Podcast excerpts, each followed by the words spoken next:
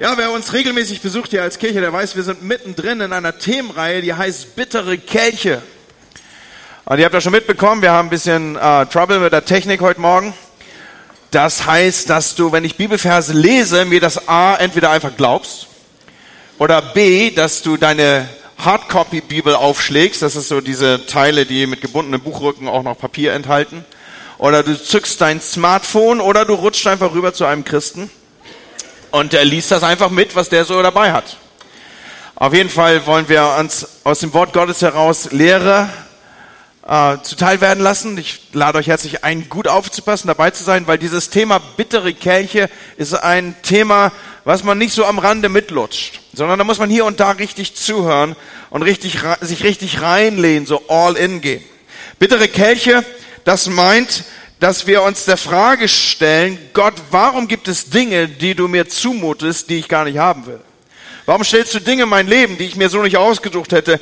Oder man kann es auch noch platter führen. Warum Gott gibt es Leid? Warum lässt du Leid im Kontext meines Lebens zu?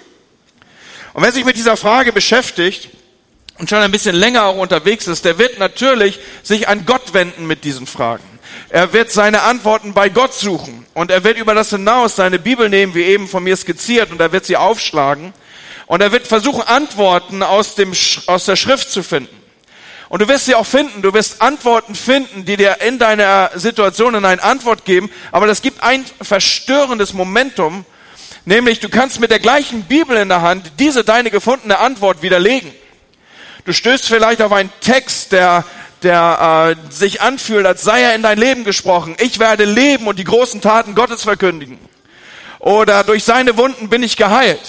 Und du blätterst ein bisschen weiter und du stößt irgendwie auf Hiob und du blätterst weiter und du stößt auf Paulus, der dreimal bittet und nichts passiert. Oder du landest bei Timotheus, der irgendwie eine chronische Krankheit hat und Paulus gibt ihm Tipps, dass er ein bisschen Wein trinken soll, um dieses chronische Magenleiden irgendwie in den Griff zu bekommen. Und du denkst so, what?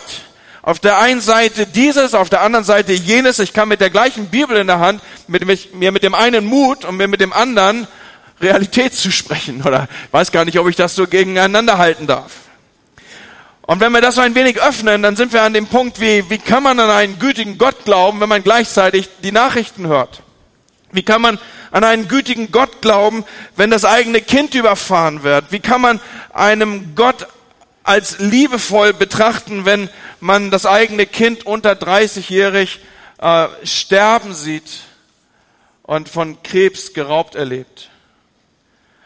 Als wir letzten, Ende letzten Jahres diese Themenreihe geplant haben, wir versuchen eigentlich immer so ein Jahr im Voraus die Themen zu ordnen und so spätestens im Oktober mit, dem, mit der Jahresplanung zum Abschluss zu kommen. Da war das ein interessantes Thema, was eine Realität für uns darstellt, auch für uns als Christen.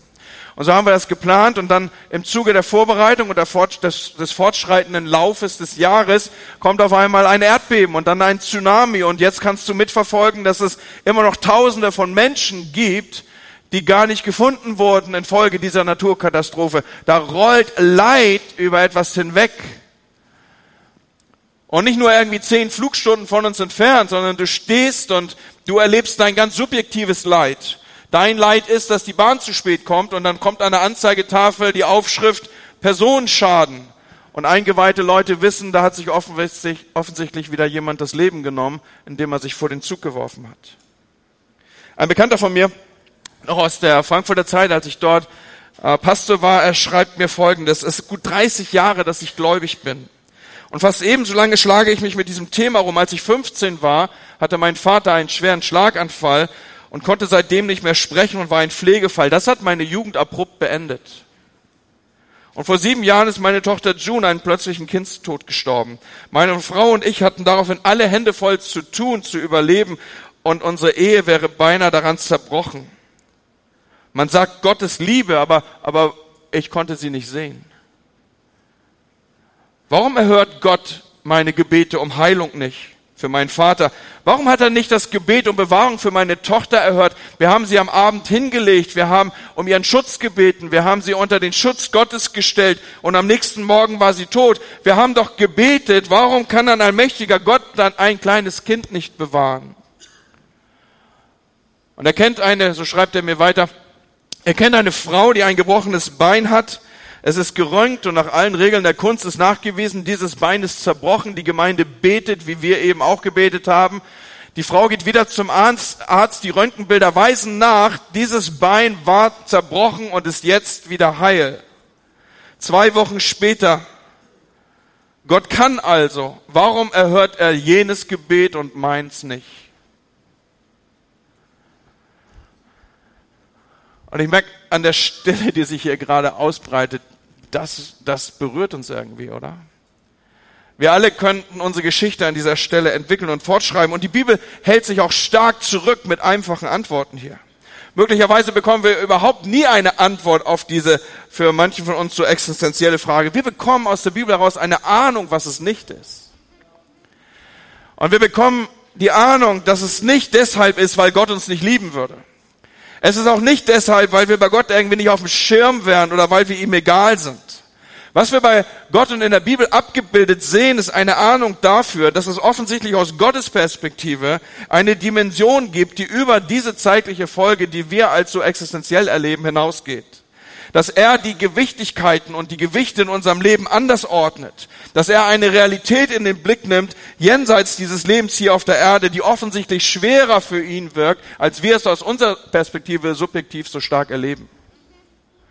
Und ich möchte hier an diesem Morgen auf keinen Fall in der Weise Zurückhaltung auferlegen, dass wir jetzt nicht mehr beten, wie eben geschehen. Natürlich, wir beten für ein zerstörtes Trommelfeld. Wir beten, dass Menschen schwanger werden. Wir beten, dass sie bewahrt werden. Wenn ich ins Auto steige, ich bete dafür, dass Gott mich bewahrt. Ich halte all das nicht zurück. Aber ich will heute Morgen mit uns darüber nachdenken und ich glaube, das ist ein Akt der Ehrlichkeit, wenn wir uns dieser Realität auch einmal stellen. Was ist, wenn Gott schweigt? Was ist, wenn wir keine Antwort in der von uns gewünschten Form finden? Was ist, wenn Dinge anders laufen, als wir es wollen? Denn auch das ist Teil einer Realität, in die wir und mit der wir als Christen umzugehen haben. Und wir dürfen uns da aller charismatischer Blindheit verwehren. Ja, wir reden nicht Sachen Chaka, wo gar nichts Chaka ist. Ja, versteht ihr? Sondern wir stellen uns dieser Realität. Und das Leben kann manchmal fürchterlich, fürchterlich wehtun. Und der Frage, der ich heute Morgen mit euch nachspüren möchte, ist, was mache ich denn, wenn das Leben so weh tut? Was mache ich, wenn die Gemeinde gebetet hat und mein Kind wird schwächer und schwächer? Was mache ich, wenn Dinge anders sind, als ich sie mir so gewünscht hätte? Noch einmal, die Antwort ist nicht, dass wir zurückhalten im Gebet, sondern wir werden umso doller. Versteht ihr? Umso doller. Nur trotzdem bleibt ein souveräner Gott, der eine andere Perspektive hat. Und deswegen führe ich uns hier vielleicht in einer seelsorglichen Art von Predigt auf den Punkt zu, und was, wenn trotzdem, und was, wenn doch, und was, wenn anders, und was, wenn ich nicht weiß, was passiert. Ist doch interessant, dass äh, das ist zumindest meine Beobachtung, dass ich Menschen begegne, die wirklich unten durch müssen. Weißt du, wir alle haben also Leute in unserem Kontext, in unserem, in unserem Fenster, das wir erfassen können, wo wir denken, eigentlich ist mal gut. Wieso eigentlich immer die? Warum geht da noch eins ums andere drauf, ja? Und das sind so Geschichten, wo du denkst, das kann ja bald nicht wahr sein. Und das sind, sind Menschen, die intensiv leiden, die, denen das wirklich, das Leben nicht wirklich gut mitspielt, so aus unserer Perspektive. Und trotzdem sind diese Menschen auf faszinierende Art und Weise Menschen, die eine Gelassenheit ausstrahlen, die eine Ruhe ausstrahlen, die Barmherzigkeit, die Großzügigkeit, die Freundlichkeit ausstrahlen. Leute, ich habe mehr als einmal an einem Krankenbett gestanden, wo ich, derjenige wusste, dass seine Zeit auf dieser Erde zu Ende geht und nicht ich habe ihn auferbaut, sondern er hat mich auferbaut. Warum, warum gibt es das? Warum kannst du das finden? Gerade bei Leuten, die durch tiefes Leid gegangen sind. Und auf der anderen Seite beginnst du auch Menschen, die sind am Leben bitter geworden. Und wenn du ihre Lebensgeschichte kennst, dann kannst du das sogar nachzeichnen. Du kannst sogar verstehen, wie sie dahin gekommen sind, wo sie stehen. So das Leben kann dich besser oder bitter machen.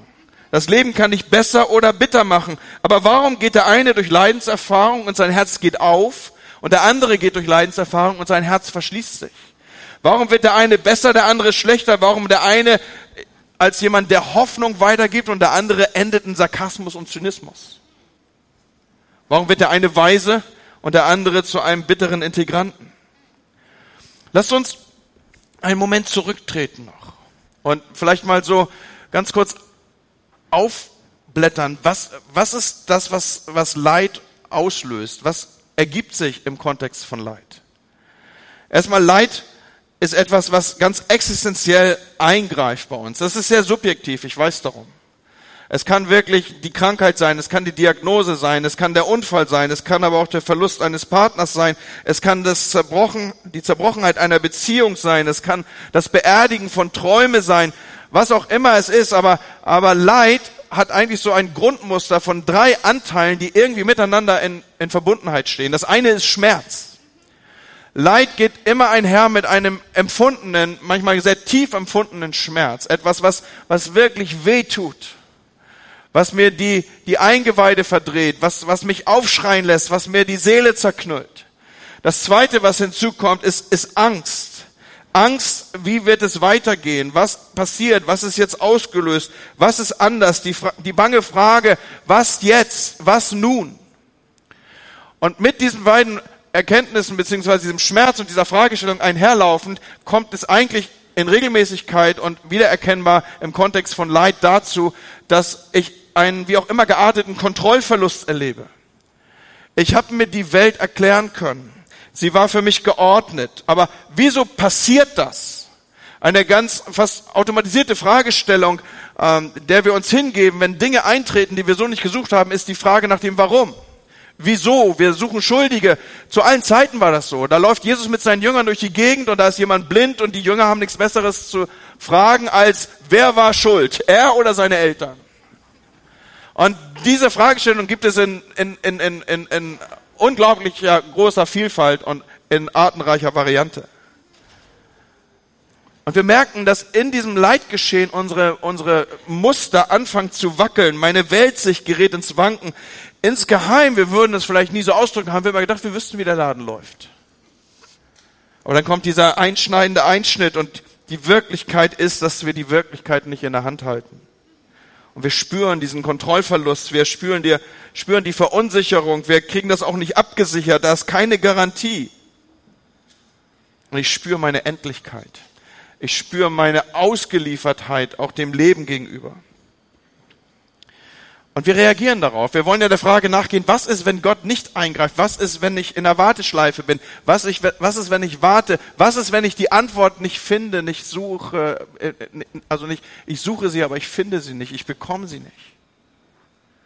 Schmerz, Angst und Kontrollverlust, das, das wünscht sich keiner. Und wir versuchen Leiden so weit als möglich fern und rauszuhalten aus unserem Leben. Und Leute, es geht mir da nicht anders. Es gibt Sachen im Fernsehen, da schalte ich stumpf um, weil ich will es nicht sehen. Ich will das nicht auf meine Seele wirken lassen. Ich habe ja selber und ich verarbeite mit Sicherheit auch meine persönliche Biografie in dieser Predigt hier heute Morgen. Ich, ich kann bis heute halte ich es nicht länger als 20 Minuten in einem Krankenhaus aus.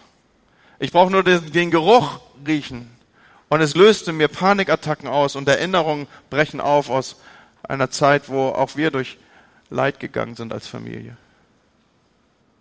Und so versucht man dann Systeme zu entwickeln, die, die einen stabilisieren. Wenn wir zu unseren Arbeitskollegen rüber gucken, die rufen vielleicht an dieser Stelle jetzt irgendeine Form von Astrologie auf oder irgendwie eine andere Form, auch ein erlebtes Spiel hat, ist so neurotisches Verhalten. Du kontrollierst 11 bis 15 Mal, ob der Herd auch wirklich aus ist, 38 Mal, ob die Autotür zu ist, 14 Mal, ob, die, ob du richtig abgeschlossen hast. Versteht ihr, wir entwickeln dann irgendwelche Mechanismen, oder ich würde auch den ganzen Run auf Bioprodukte da einordnen. Das klingt jetzt ein bisschen scary hier vielleicht, ja, aber ich meine, im Grunde genommen geht es doch auch nur um Lebensverlängerung, oder?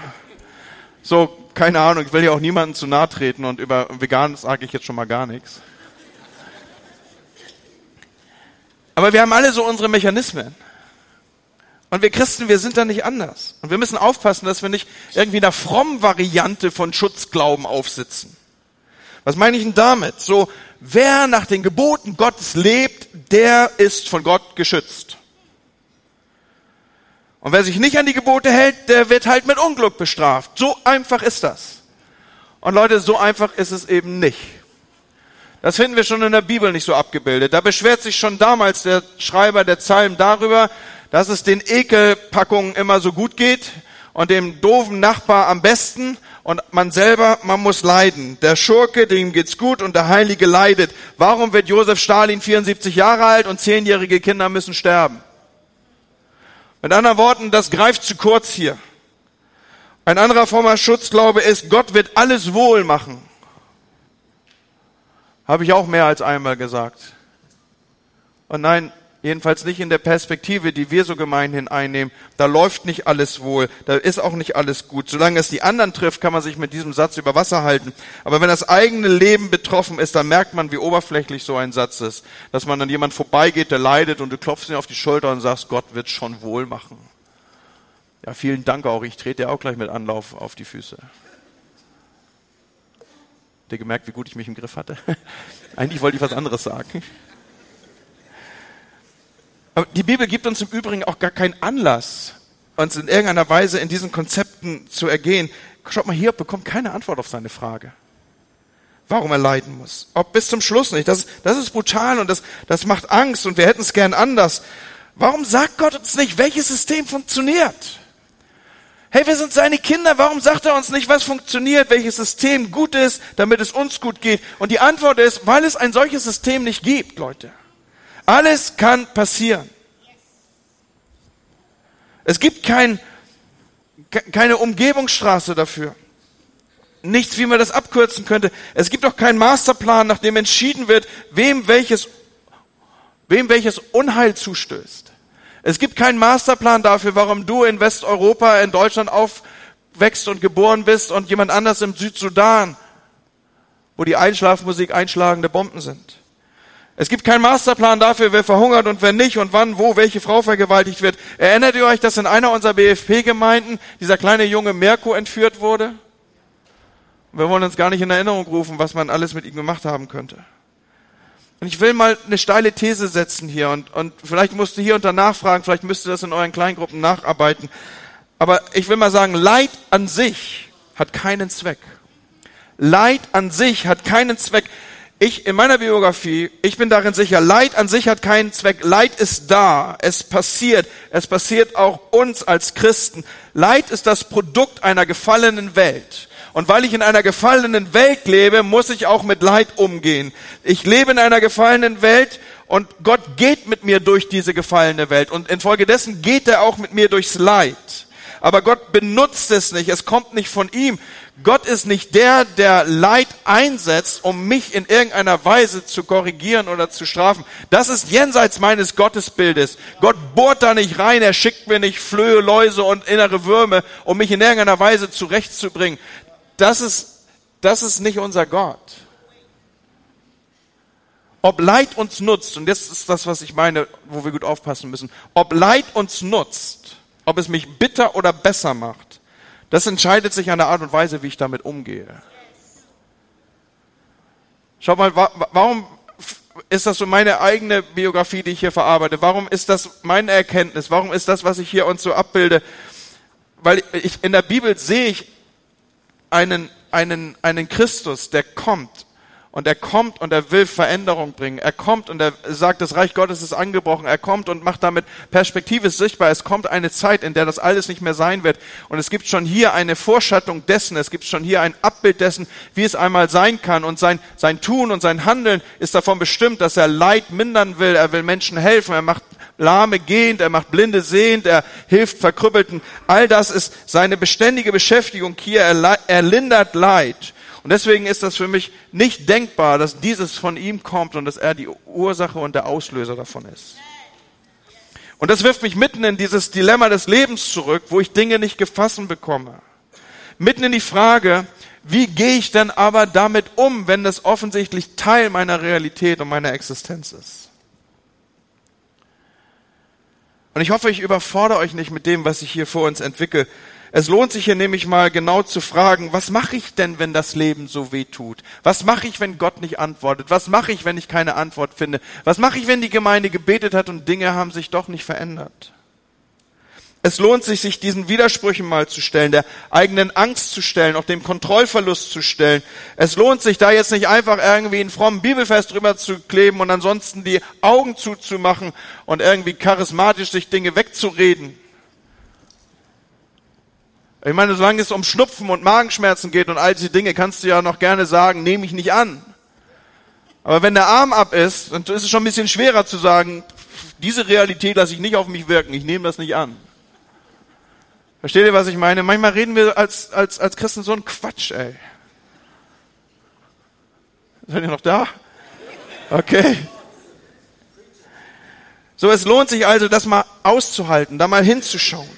Weil wenn wir das nicht machen, Leute, wenn wir uns nicht einfach mal schlichtweg dieser Realität stellen, dass auch wir nicht auf alles eine Antwort haben. Und ich wünschte, ich hoffe, wir sind eine Kirche, die nicht mit dummen, platten Antworten kommt, wenn, wenn, wenn, wenn, wenn Leute leiden. Ich werde nachher noch sagen, wir haben einen völlig anderen Job. Wir sind nicht dazu da, den Leuten das Leben zu erklären.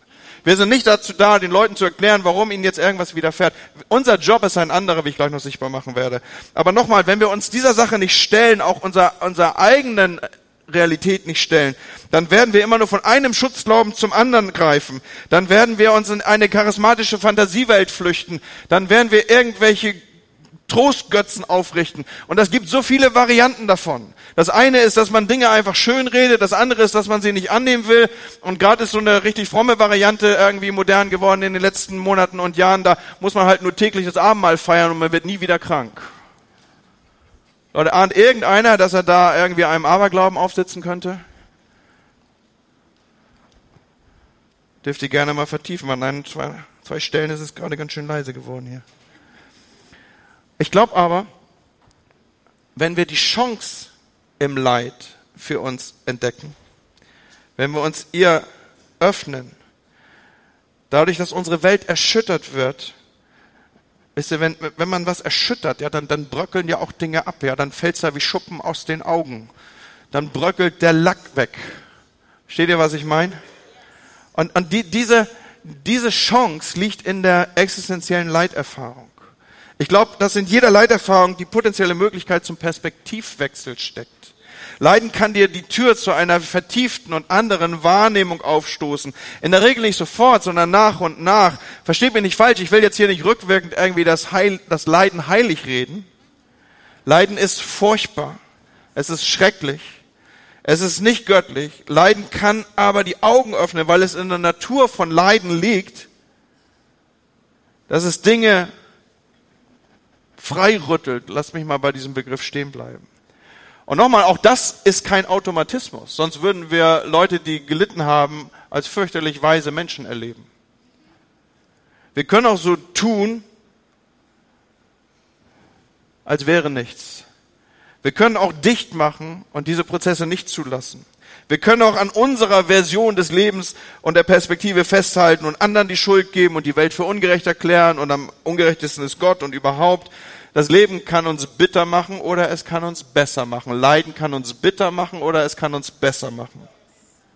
Und die Bibel berichtet in vielen Varianten davon, dass es Leidensgeschichten gibt, die in dieser Möglichkeit gestanden haben und die diese, diese Möglichkeit ergriffen haben, mitten im Leid Veränderung zu erfahren. Und du wirst erstaunt sein, wenn du die Bibel mit dieser Brille siehst, was du alles finden wirst. Da habe ich ja den Paulus schon aufgerufen. Im zweiten Korintherbrief berichtet er davon, dass da ein Stachel in seinem Fleisch ist, etwas, was ihn tierisch genervt hat, etwas, was ihn beeinträchtigt hat, was er nicht wollte. Und er, er schreit zu Gott und nichts passiert. Und es wird von ihm berichtet, dass er wiederkehrend betet und dass er sich in dieser ätzenden Warteschleife bewegt, wo nichts geschieht, wo Gott nicht eingreift, wo er nicht auf seine Gebete hört, wo Funkstille ist. Das ist nirgends beschrieben, wie lange das dauert. Das war nicht vielleicht nur eine Woche, vielleicht waren es Monate, vielleicht waren es sogar Jahre. Und dann kommt nicht die lang ersehnte Befreiung, sondern dann redet Gott rein und sagt, meine Gnade soll dir genügen, Paulus. Meine Kraft reicht für dich, sie bringt dich ans Ziel, auch in Schwachheit. Und Paulus, ihm dämmert's irgendwie. Und sagt, könnte es sein, dass ich stark bin, wenn ich, dass ich nicht dann stark bin, wenn ich stark bin, sondern könnte es sein, dass ich dann stark bin, wenn ich schwach bin? Könnte es sein, dass ich dann meine existenziellsten Gotteserfahrungen und Begegnungen habe? Könnte es sein, dass ich, dass ich hier eine Perspektive Gottes ergreifen kann an dieser Stelle, die mir sonst verwehrt geblieben wäre?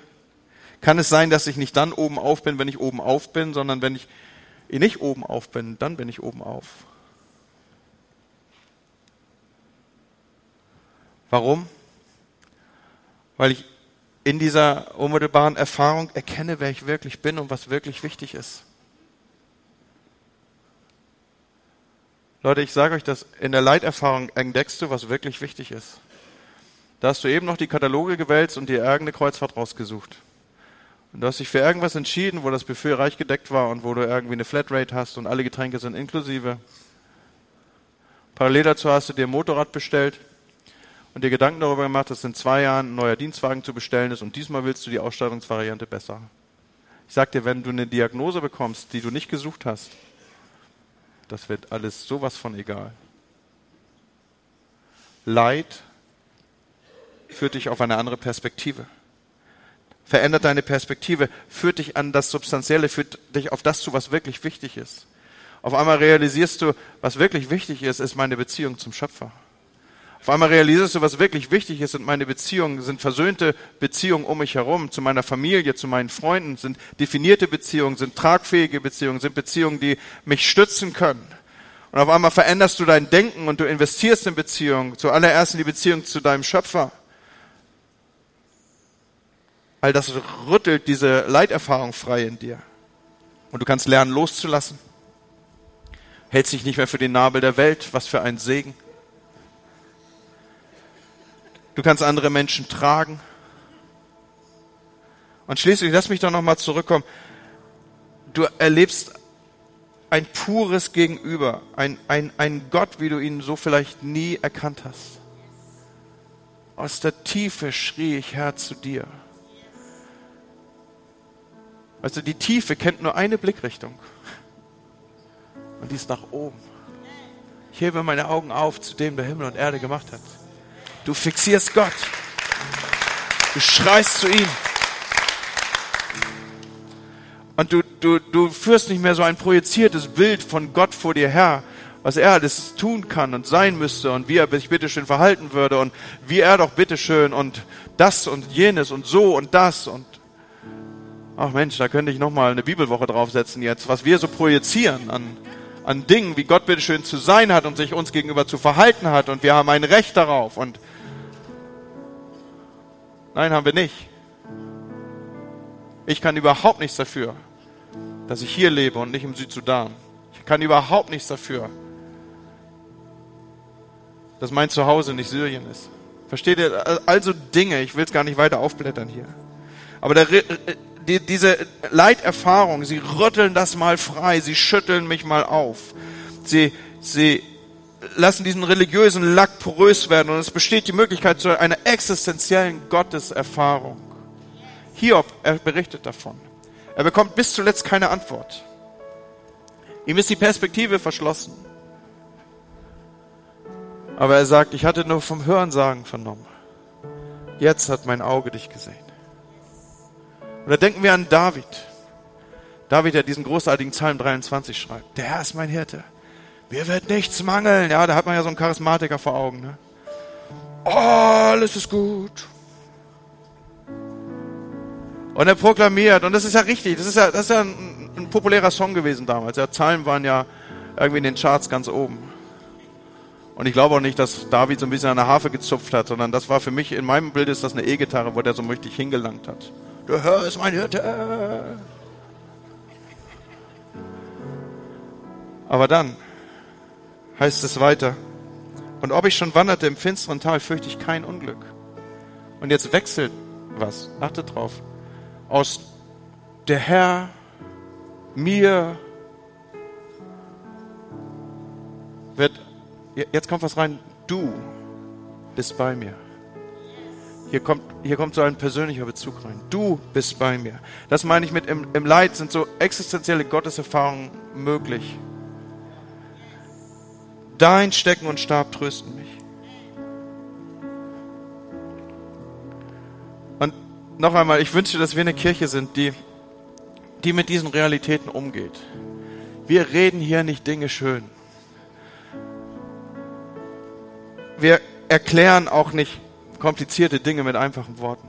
Das greift immer zu kurz. Wir verklären Leid auch nicht. Alle diese Versuche würden zu kurz greifen, aber wir wollen einander ermutigen, die Chancen zu sehen und wir wollen an die Seite kommen, wenn gelitten wird. Ich habe vorhin gesagt, ob Leid uns nutzt, ob wir bitter oder besser werden, das, das entscheidet sich daran, wie wir damit umgehen. Ich will es mal ein bisschen auf die Spitze treiben, wenn, wenn, wenn, wenn gleich du das jetzt nicht bitte theologisch auseinander nimmst. Ob, ob Leiden Sinn macht, für dich. Das entscheidest am Ende du selber. Versteht ihr, wie ich meine? Ob, ob, ob das Sinn macht für dich, das hast du in der Hand. Und was meine ich damit? Ich meine damit eben, ich erlebe Gottes Gegenwart. Gott ist da. Gott tröstet mich. Wenn ich, wie eben ausgehört, wenn ich, ich, ich gehe durchs Todestal, du bist bei mir. Es ist der nahe Gott, der selber gelitten hat, der Leiden durchgemacht hat, der weiß, mich zu verstehen, der nachvollziehen kann. Und er bereitet vor mir, so geht dieser Psalm ja weiter, er bereitet vor mir einen Tisch im Angesicht meiner Feinde. Das heißt, Gott ist da. Warum um alles in der Welt sind die Feinde eigentlich noch da, wenn Gott auch da ist?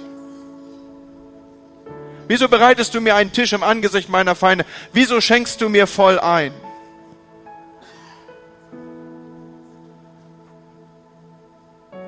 Ich kann entweder daran zerbrechen, dass immer noch Feinde da sind, oder ich kann realisieren, inmitten dieser Dinge, inmitten dessen, was ich nicht gesucht habe, ist mir ein Tisch bereitet. Und erinnert ihr euch noch, erinnert, erinnert ihr euch noch an diese Predigt, wo ich gesagt habe, wie weit ist der, der dir einschenkt, typischerweise von dir entfernt? Der, der dir einschenkt, ist typischerweise nur eine Hand, eine ausgestreckte Hand weit entfernt.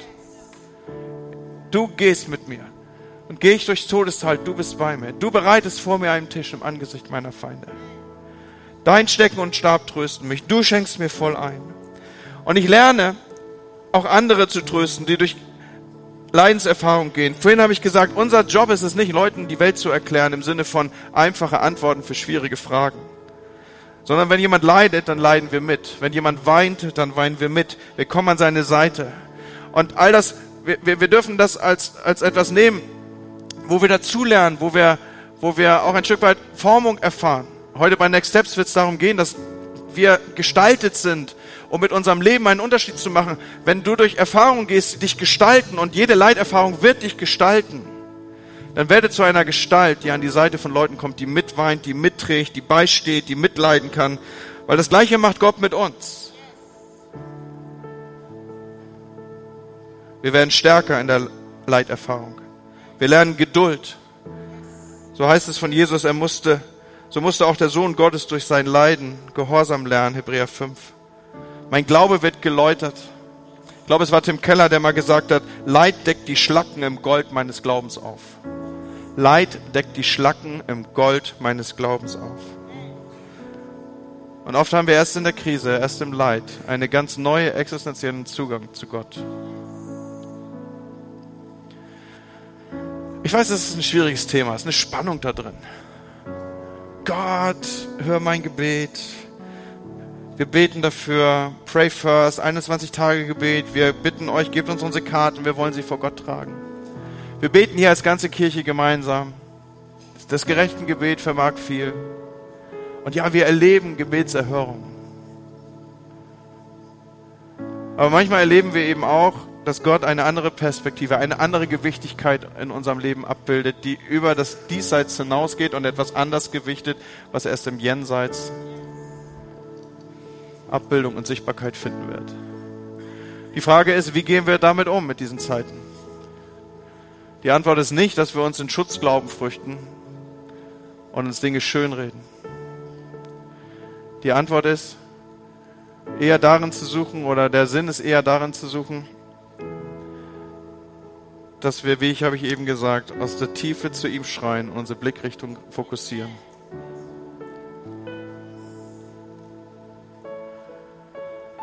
Das Schlimmste, was wir tun können im Leid, ist, lass es mich versuchen, in diesem Bild zu sagen, auf Scherben zum Stehen zu kommen. Es gibt so einen Song von Andreas Borani, kennt ihr den? Komm nicht auf Scherben zum Stehen. Will ich dir heute Morgen mal so sagen, komm nicht auf Scherben zum Stehen. Lass mal zusammen aufstehen. Wir halten Gott mal unsere Scherben hin, wo jemand da ist, der einfach sagt, ich gehe gerade durch so eine Season. Vielleicht streckst du mal deine Hand weit aus, wo du sagst, ich, ich, ich stehe gerade auf Sterben, Pastor. Aber ich will heute Morgen, will ich, will ich sagen, Gott, ich gehe mit dir da durch. Auch wenn du mich da nicht rausholst, ich bleib trotzdem bei dir. Auch wenn du mich da nicht rausholst, ich bleib häng an dir. Auch wenn du mich da nicht rausholst, ich klammer mich an dich. Und ich weiß, was ich weiß, dass ich weiß, du gehst mit mir da durch.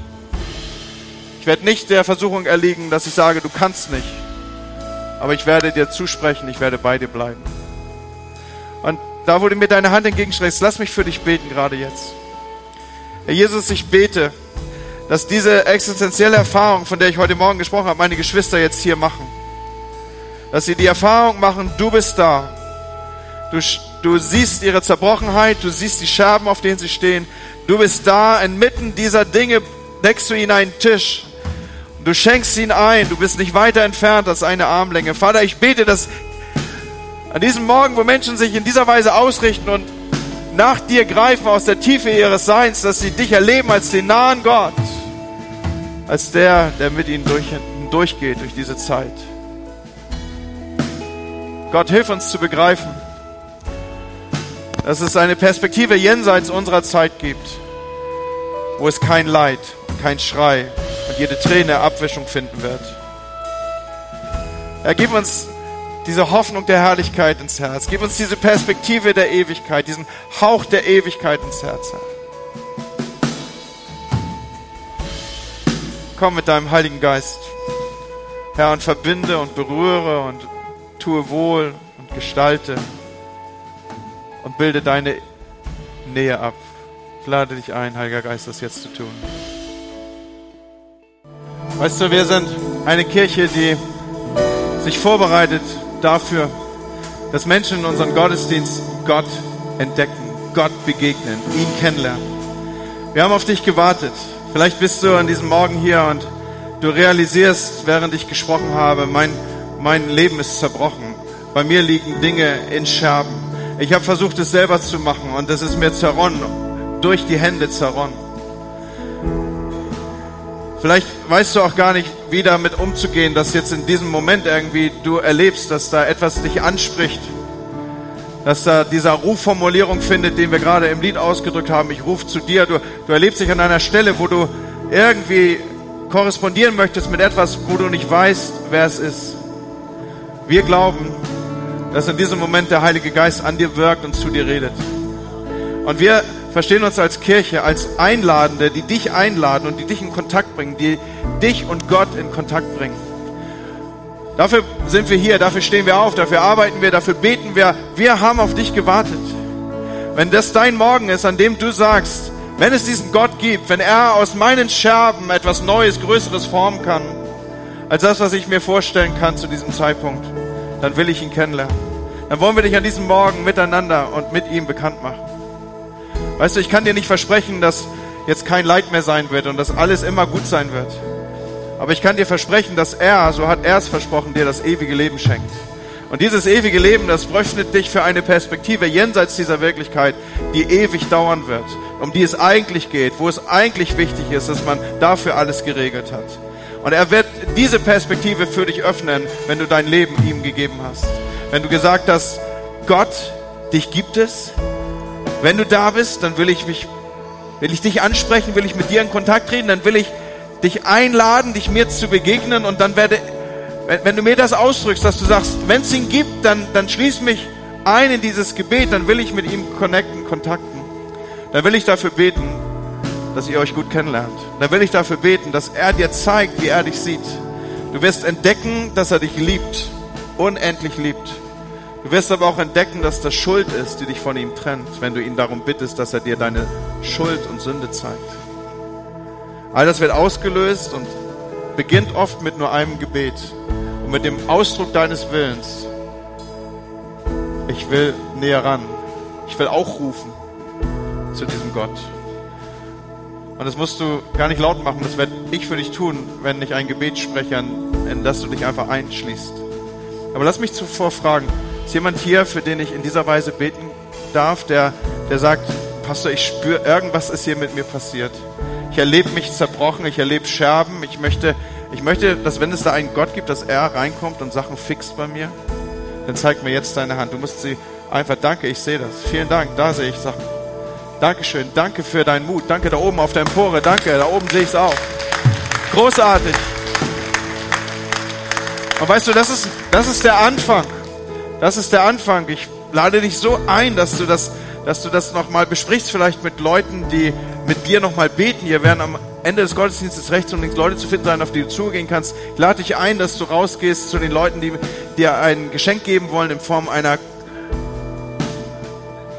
Welcome Package oder wie immer wir die Dinger nennen. Behalt das, was jetzt gerade, was du gerade ausgegeben hast, behalt das nicht nur für dich, sondern schließ dich irgendwo an. Aber zuvor folg mir in dem Gebet, was ich jetzt formuliere. Herr Jesus, an diesem Morgen sage ich, durch dich gibt es. Du sollst fortan eine Realität in meinem Leben sein. Ich bitte dich, dass du mir deine Liebe zeigst. Bitte dich, dass du mir auch die dunklen Stellen meines Lebens aufdeckst, sodass ich verstehen kann, was Gnade ist. Aber ich danke dir schon jetzt dafür, dass wer immer zu dir gekommen ist, um dich um ein neues Leben gebeten hat, dem hast du ewiges Leben geschenkt. So auch mir. Amen. Amen.